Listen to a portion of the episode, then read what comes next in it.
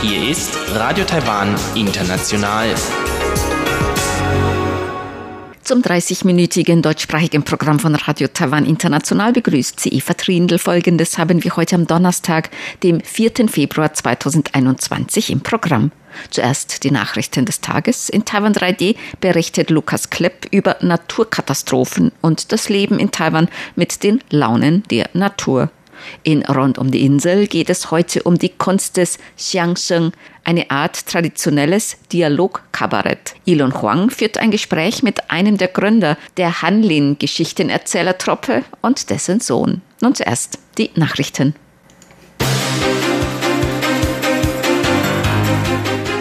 Taiwan richtet ein Büro in Guyana ein. Kindergeld und Zuschüsse für Kinderbetreuung werden erhöht. Und Taiwan meldet den neunten Covid-19-Todesfall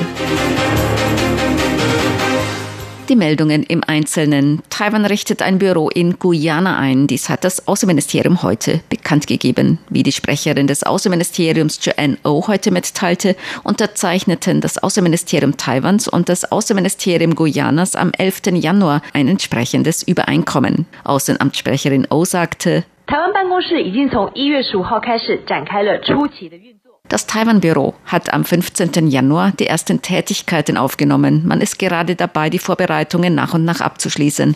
Die kooperative Republik Guyana befindet sich im Nordosten Südamerikas und ist reich an Rohstoffvorkommen und Erdöl. Die Hauptstadt Georgetown ist außerdem der Sitz des Sekretariats der karibischen Gemeinschaft CARICOM. 都乔治城 Georgetown 也是加勒比海共同体 CARICOM 的秘书处的所在地。So die Sprecherin des Außenministeriums. Falls Guyana beschließe, in Zukunft ein Büro in Taiwan einzurichten, gelten gemäß dem Übereinkommen auf dem Prinzip der Gegenseitigkeit die gleichen Bedingungen wie für das Taiwan-Büro in Guyana.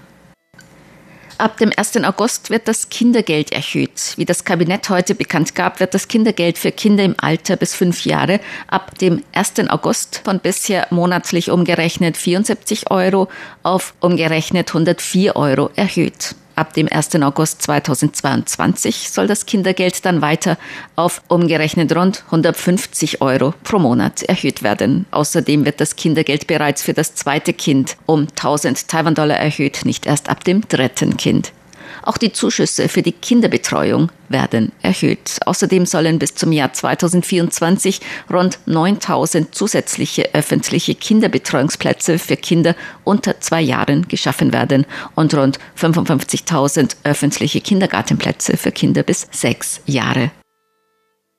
Ein Schiff der US-Marine ist heute durch die Taiwanstraße gefahren. Dies ist das erste Mal seit Amtsantritt des neuen US-Präsidenten Joe Biden, dass ein US-Marineschiff die Taiwanstraße durchfahren hat. Wie Taiwans Verteidigungsministerium heute bestätigte, habe ein amerikanisches Kriegsschiff von Norden Richtung Süden die Taiwanstraße durchfahren. Das Ministerium habe die Bewegungen des Schiffes beobachtet. Die Situation in diesem Gebiet sei normal geblieben. In einer Pressemitteilung der siebten US-Flotte heißt es, dass es sich bei dem Marineschiff um die USS John S. McCain gehandelt habe. Das Schiff der Arle Burke-Klasse habe am 4. Februar eine Routine-Durchfahrt durch die Taiwanstraße im Einklang mit internationalem Recht vorgenommen. Die Durchfahrt durch die Taiwanstraße des Schiffes demonstriere die Entschlossenheit der USA zu einem freien und offenen Indo-Pazifik so in der Pressemitteilung der siebten US-Flotte. Im Dezember vergangenen Jahres waren die US-Marineschiffe der Arleigh-Burke-Klasse USS John S. McCain, die USS Curtis Wilbur und US Mustin durch die Taiwanstraße gefahren.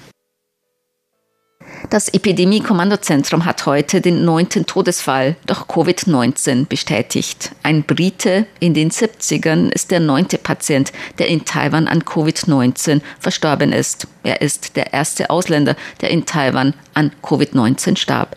Gemäß Gesundheitsminister Chin Shih-chung war der Mann Mitte Dezember aus Großbritannien zu einem Familienbesuch nach Taiwan gekommen. Er wurde am 29. Dezember wegen Symptomen ins Krankenhaus gebracht. Seither hatte sich sein Zustand zunehmend verschlechtert. Das Epidemie-Kommandozentrum bestätigte heute außerdem zwei Neuinfektionen mit dem SARS-Coronavirus 2. Die Infizierten waren aus Indonesien und den USA nach Taiwan eingereist. Bisher sind in Taiwan insgesamt 919 Infektionen mit dem SARS-Coronavirus 2 Labor bestätigt worden. Bei 805 davon geht man von einer Ansteckung im Ausland aus. 839 Personen wurden bereits aus der Isolation entlassen. 71 befinden sich derzeit noch zur Behandlung oder Beobachtung in Krankenhäusern. Neun Menschen sind an Covid-19 gestorben. Eine Taiwanerin hat heute den 30. Jahrestag nach ihrer Herztransplantation gefeiert. Damit ist sie die längste Überlebende nach einer Herztransplantation in Asien.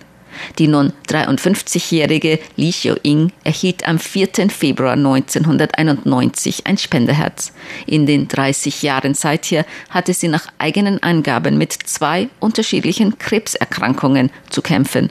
Sie habe jedoch nie aufgegeben. Sie wollte dem Menschen, der ihr mit seinem Herzen ein neues Leben geschenkt habe, gerecht werden, so Li. Kardiologe Wei Zheng, der die Transplantation vor 30 Jahren am Zhengxin Krankenhaus in Taipei an der Spitze eines Teams durchgeführt hatte, äußerte die Hoffnung, dass Li zur längsten Überlebenden nach einer Herztransplantation weltweit werden könne. Das Zhengxin Krankenhaus führte im Jahr 1988 die erste Herztransplantation durch. Bis Ende Januar dieses Jahres waren es bereits 537. Die Alishan Waldeisenbahn wird kommenden Monat Fahrten mit der Dampflokomotive anbieten. Wie die Alishan Waldeisenbahn heute mitteilte, werden insgesamt acht geführte Fahrten mit einer über 100 Jahre alten SL31 Dampflokomotive durchgeführt werden. Die Fahrten werden im Rahmen des Kirschblütenfestes am Alishan angeboten. Sie werden am 8., 15., 22. und 29. März jeweils einmal am Vormittag und am Nachmittag durchgeführt. Die SL31 Dampflokomotive wird auf der Chaoping-Linie eingesetzt, von der man einen besonders schönen Blick auf die Kirschblüte entlang der Eisenbahnstrecke hat. Zur Börse. Die Taipei-Börse hat heute niedriger geschlossen. Der Aktienindex TAIEX fiel um 65 Punkte oder 0,4 Prozent auf 15.706 Punkte. Der Umsatz erreichte 253 Milliarden Taiwan-Dollar, umgerechnet rund 7,5 Milliarden Euro oder 9 Milliarden US-Dollar.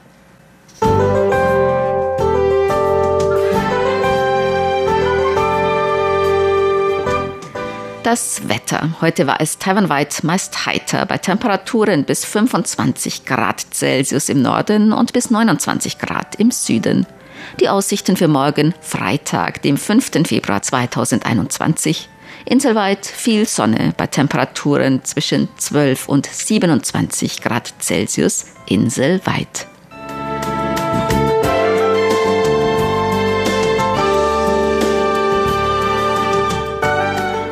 Dies waren die Tagesnachrichten am Donnerstag, dem 4. Februar 2021 von Radio Taiwan International.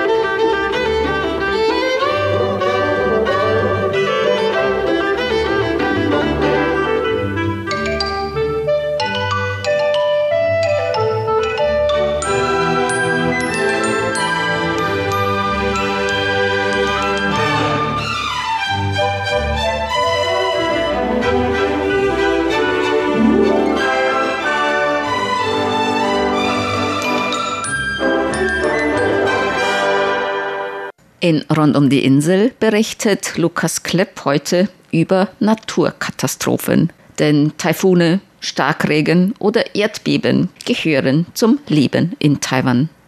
Erdbeben, Taifune und Tsunamis kennt man in Deutschland nur aus den Nachrichten und folgt entsprechenden Ereignissen mit einer gewissen Distanz. Während sich die meisten Menschen der Gefahren dieser Naturkatastrophen durchaus bewusst sind, können sich viele einer gewissen Neugierde nicht erwehren. Ich selbst hatte mich vor meiner Reise nach Asien zumindest schon immer gefragt, wie es sich wohl anfühlt, wenn die Erde unter einem plötzlich zu beben beginnt. Seit meiner Ankunft in Taiwan gehört dieses Beben nun zu meinem Alltag. Die Neugierde wurde ersetzt von der Hoffnung, während meiner Zeit hier kein so schlimmes Unglück erfahren zu müssen, dass davon in den deutschen Nachrichten berichtet werden müsste. Im Folgenden möchte ich ein paar wissenswerte Dinge über den Alltag von Taiwanern mit diesen in Ostasien doch sehr typischen Wettererscheinungen teilen.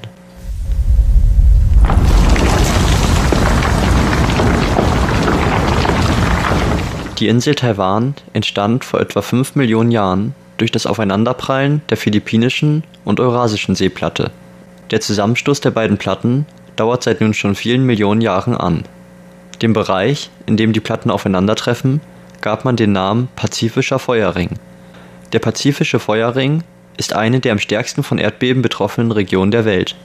Er zieht sich von Neuseeland über Neuguinea, Indonesien, die Philippinen und Japan bis auf die andere Seite des Ozeans an die Westküste Amerikas.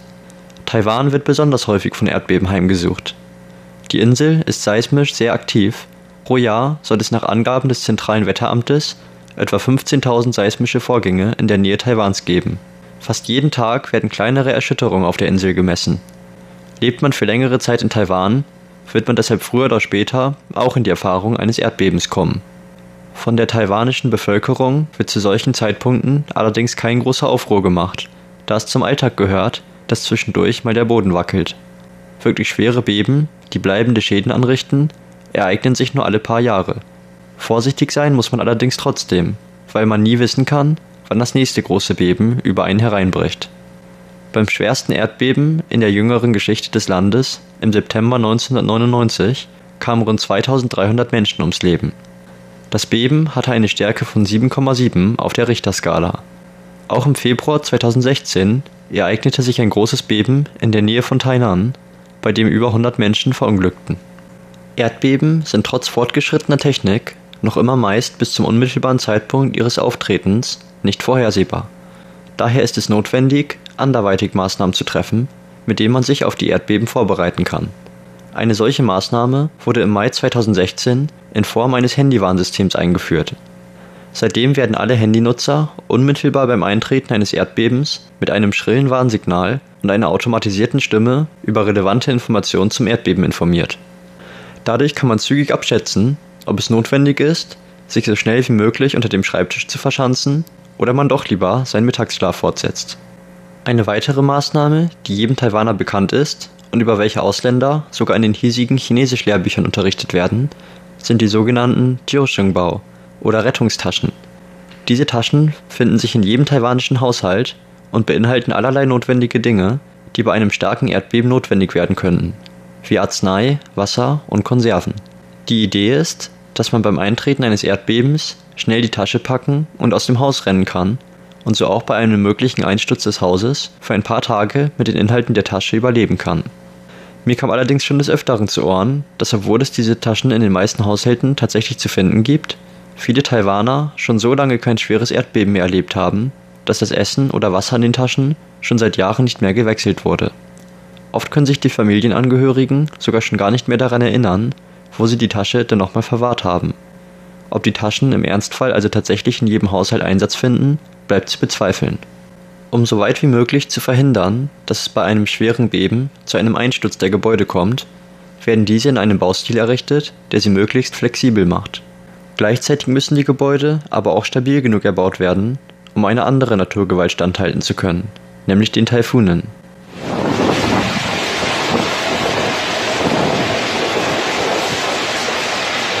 Taifune sind neben Erdbeben ein weiteres Naturunglück, das man aus Deutschland so gar nicht kennt welches in Taiwan allerdings zum Alltag gehört.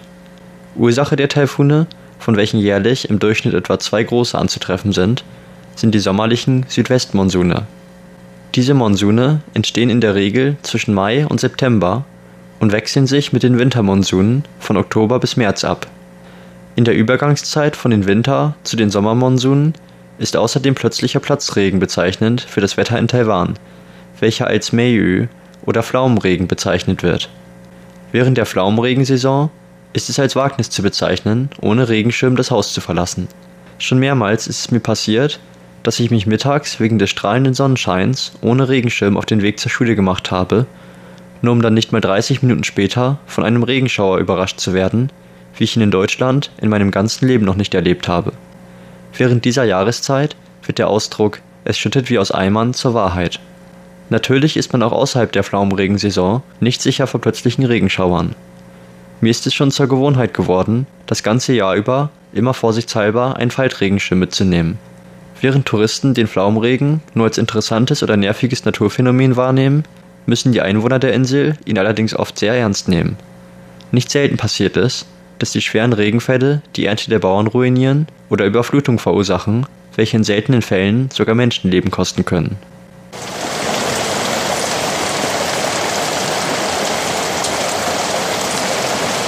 Zurück zu den Taifunen. Der schlimmste Taifun in der Geschichte Taiwans trägt den Namen Morakot. Morakot brachte im Jahr 2009 in Taiwan über 600 Todesopfer und Schäden in dreistelliger Millionenhöhe. Dank technologischer Fortschritte und einem größeren Wissensstand über Wetter im Allgemeinen ist es im Gegensatz zu Erdbeben bereits möglich, das Eintreffen eines Taifuns frühzeitig vorherzusagen, sodass entsprechende Vorbereitungen getroffen werden können. Was macht man also am besten, um sich auf einen Taifun vorzubereiten? Sollte es sich um einen schweren Taifun handeln, sollte man auf jeden Fall zu Hause bleiben und am besten die Fenster mit Klebeband verkleben oder anderweitig abriegeln. Dadurch kann man verhindern, dass Wasser ins Innere des Hauses gelangt und im schlimmsten Fall sogar das Fensterglas zerbricht und sich die Scherben vom Wind durch den ganzen Raum verteilen.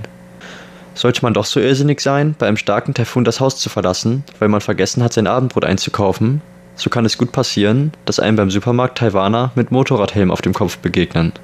Denn bei einem starken Taifun weiß man nie, was einem im nächsten Moment an den Kopf fliegen könnte. Übrigens, Kinder in Taiwan lieben Taifuns. Denn so wie es in deutschen Schulen selten mal hitzefrei oder frei durch Glatteis auf den Straßen gibt, so gibt es in taiwanischen Schulen und Firmen Taifunfrei, wenn ein Taifun der Klasse 7 oder höher erwartet wird.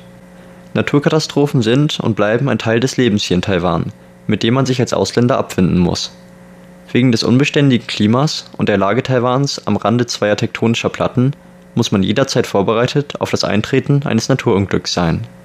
Neben Erdbeben und Taifunen sind auch Monsunregenfälle, Erdrutsche, Überschwemmungen und starker Platzregen auf der Insel nichts Ungewöhnliches und verursachen noch immer von Zeit zu Zeit Todesfälle oder Sachschäden.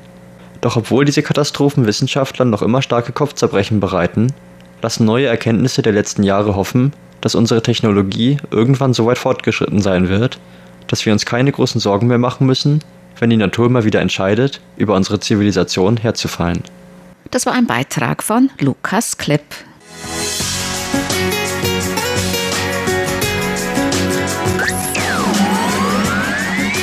Radio Taiwan, international aus Taipeh.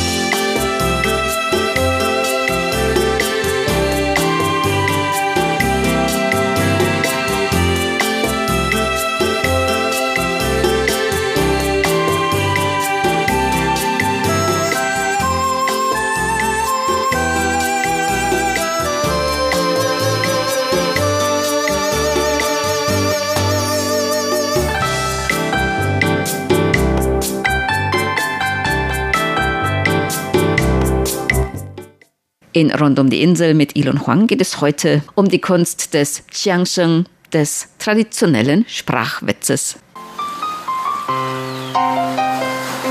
Rund um die Insel. Herzlich willkommen zu der heutigen Ausgabe von Rund um die Insel. Heute geht es künstlerisch zu, denn meine heutigen Gesprächspartner sind Herr Wang Zhenquan, einer der Gründer der Hanin Geschichtenerzählertruppe und sein Sohn. Die Hanin Gruppe hat inzwischen eine über 30-jährige Geschichte und ist nicht nur über ganz Taiwan bekannt und tätig, sondern auch im Ausland, dort wo Übersee-Taiwaner oder Übersee-Chinesen leben. Zunächst wollte ich von Herrn Wang Senior wissen, warum er die Hanin Gruppe gründete. 因为说唱艺术啊，在台湾，呃，这么多的说唱曲种里面，台湾 Von den vielen Arten der traditionellen Art des Geschichtenerzählens, die es in Taiwan gibt, ist das sogenannte Xiangsheng eine der beliebtesten.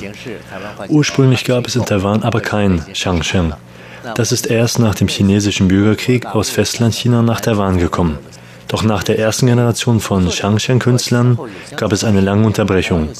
Und wir wollten das Xiangsheng in dieser Gesellschaft wieder verbreiten. Als kurze Erklärung, Xiangsheng, häufig übersetzt mit komischer Dialog, ist ein traditionelles chinesisches komödiantisches Genre der darstellenden Künste, meist in Form eines Dialogs zwischen zwei Künstlern. Hatten Sie denn selbst einen Hintergrund in Xiangsheng? Hey,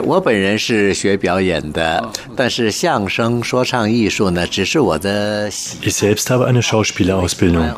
Doch Xiangsheng ist ursprünglich nur ein Interesse, ein Hobby gewesen. Als ich damit anfing, hatte ich da keinen wirklichen Hintergrund mit Xiangsheng. Ich habe nur aus Interesse damit angefangen.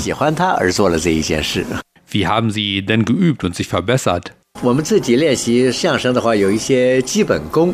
es gibt einige grundlegende Übungen, wie zum Beispiel Zungenbrecher aufsagen, so lange, bis man sie wirklich deutlich aussprechen kann. Diese Sachen haben wir viel geübt. Dann haben wir dafür gesorgt, dass wir oft die Möglichkeit hatten, vor Publikum aufzutreten. Das Publikum hat uns dann gesagt, was falsch und was richtig war. So haben wir uns dann nach und nach entwickelt. Ja, Zungenbrecher wie Fischers Fritze gibt es auch im Chinesischen. Aber was für Themen behandeln Sie denn in Ihren Aufführungen?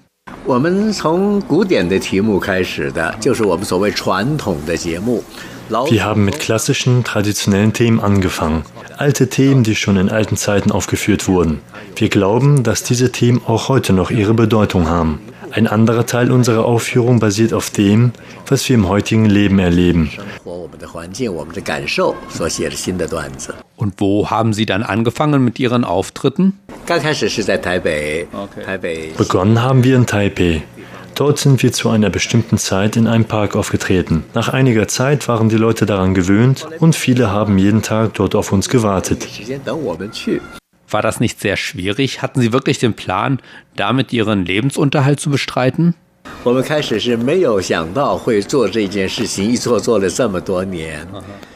Als wir angefangen haben, haben wir nicht daran gedacht, das so viele Jahre zu machen. Wir haben das aus Interesse gemacht. Und damals waren wir noch sehr jung und hatten keinen besonderen Druck. Es war für uns ein Vergnügen. Erst langsam haben wir dann eine Art Verpflichtung gefühlt, dieses weiterzumachen, weil wir einfach die Einzigen waren, die das machten. Das gibt uns ein großes Erfolgsgefühl. Heutzutage haben wir eine eigene Schauspieltruppe und auch eine Gruppe für Kinder. Deshalb glauben wir, dass wir das immer weitermachen müssen. Aber seitdem sind Sie tatsächlich schon an vielen anderen Orten aufgetreten.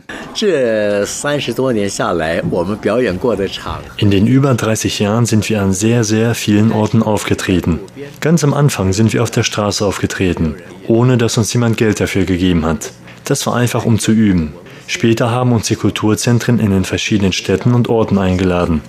Auch in Schulen und Universitäten treten wir auf. Auch international sind wir aufgetreten. Wo es Übersee-Chinesen gibt, da treten wir auf. Ich selbst war schon in 68 Ländern und bin dort aufgetreten. Unsere Art von Aufführung ist in Bezug auf die Ausstattung ziemlich einfach. Daher kann man überall auftreten. Auch in Bahnhöfen und Flughäfen sind wir aufgetreten. Wer gehört eigentlich zu der Hanin-Gruppe? 从第一次我们表演的时候，我们是三个人去表演。现在有一位。Am Anfang waren wir drei Leute. Einer ist heute noch dabei. Ein anderer ist in die USA gegangen, also ist nicht mehr dabei. Heute besteht unsere Gruppe aus 23 Personen. Einer derjenigen, die heute hier mit dabei waren, ist eben ein alter Freund, der seit Beginn, also schon 36 Jahre dabei ist. Wir haben auch einen Freund aus dem Kongo in unserer Truppe. Er ist bekannt aus der Vitali-Werbung und ist schon seit etwa 30 Jahren bei uns. So sind viele durch unsere Gruppe gegangen. Manche haben aufgehört und manche machen weiter. Und wie sehr ist die Familie in der Hanin-Gruppe involviert? Von unserer Familie sind nur ich und meine zwei Söhne dabei. Mein älterer Sohn liebt das Schauspielern und ist meiner Meinung nach auch sehr talentiert. So hat er sich hier sehr gut entwickelt. Mein zweiter Sohn hilft beim Management. Sonst ist noch keiner aus der Familie dabei. Und wie schon gesagt, der ältere Sohn ist heute mit dabei. Wie haben Sie denn damit angefangen? Das erste Mal stand ich mit sieben Jahren auf der Bühne. Damals hatte ich noch kein richtiges Verständnis dafür, was ich da mache. Ich bin einfach auf die Bühne gegangen und habe meinen Teil gespielt. Ich habe dann immer mal wieder mitgespielt. Aber richtiges Interesse habe ich für die Schauspielerei entwickelt, als ich vom Militärdienst zurückkam. Da dachte ich mir, wenn mein Vater das macht, kann ich das doch auch mal ausprobieren und dann mal sehen. Also haben Sie Ihren Vater schon als kleinen Jungen oft bei seinen Auftritten gesehen?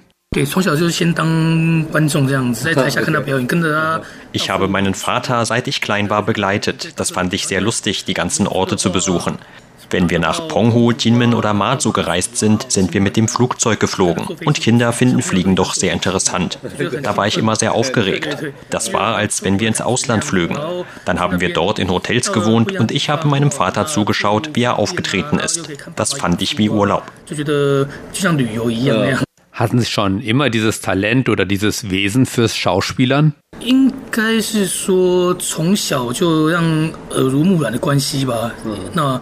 Ich denke, das liegt daran, dass ich, seit ich klein war, beobachtet habe. Wenn man es lange beobachtet, dann nimmt man vieles auf. Mein Vater hat mich nicht speziell im Schauspielern unterrichtet. Er hat mich einfach nur mitgenommen. Ich denke, es war eher diese Art, traditionelle Weise zu lehren. Die früheren Lehrer haben ihre Schüler auf eine ähnliche Weise unterrichtet wie mein Vater. Sie haben die Schüler mitgenommen und die mussten dann alles Mögliche machen. Die Bühne vorbereiten, die Stühle herrichten und so weiter. Dann nach und nach haben sie immer mehr Schauspielern dürfen. Und ich denke, mein Vater hat mich auch eher auf diese Weise unterrichtet. Er hat mich mitgenommen und mich zusehen lassen. So habe ich dann vom Zuschauen sehr viel gelernt, weil ich eben seit ich klein war, bis ich erwachsen wurde, immer viel zugeschaut habe. Als ich dann später auf die Bühne gegangen bin, habe ich gemerkt, dass die Zuschauer meine Art zu spielen wohl ganz gern mögen. Das hat mir dann auch dieses Erfolgsgefühl gegeben. Glauben Sie, diese Art Schauspielerei, dieses Xiangsheng, hat auch Einfluss darauf, wie gut man die chinesische Sprache beherrschen lernt?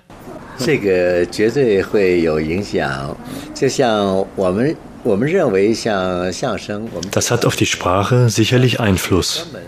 Beim Xiangsheng geht es darum, deutlich und verständlich zu sprechen. Es ist eine Sprache des alltäglichen Lebens. Es ist wie wenn zwei Freunde sich einfach unterhalten. Doch dabei wird eine starke Logik angewandt. Es wird auch nichts Unnützes gesprochen. Wenn der Inhalt nach drei Sätzen klar ist, wird kein vierter Satz dafür gesprochen.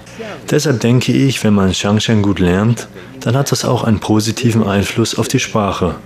Von den vielen Kindern, die wir unterrichten, denken die Eltern nicht, dass ihre Kinder einmal Shangshan aufführen. Aber sie hoffen, dass die Kinder lernen, wie man sich vor anderen Leuten klar und deutlich ausdrückt.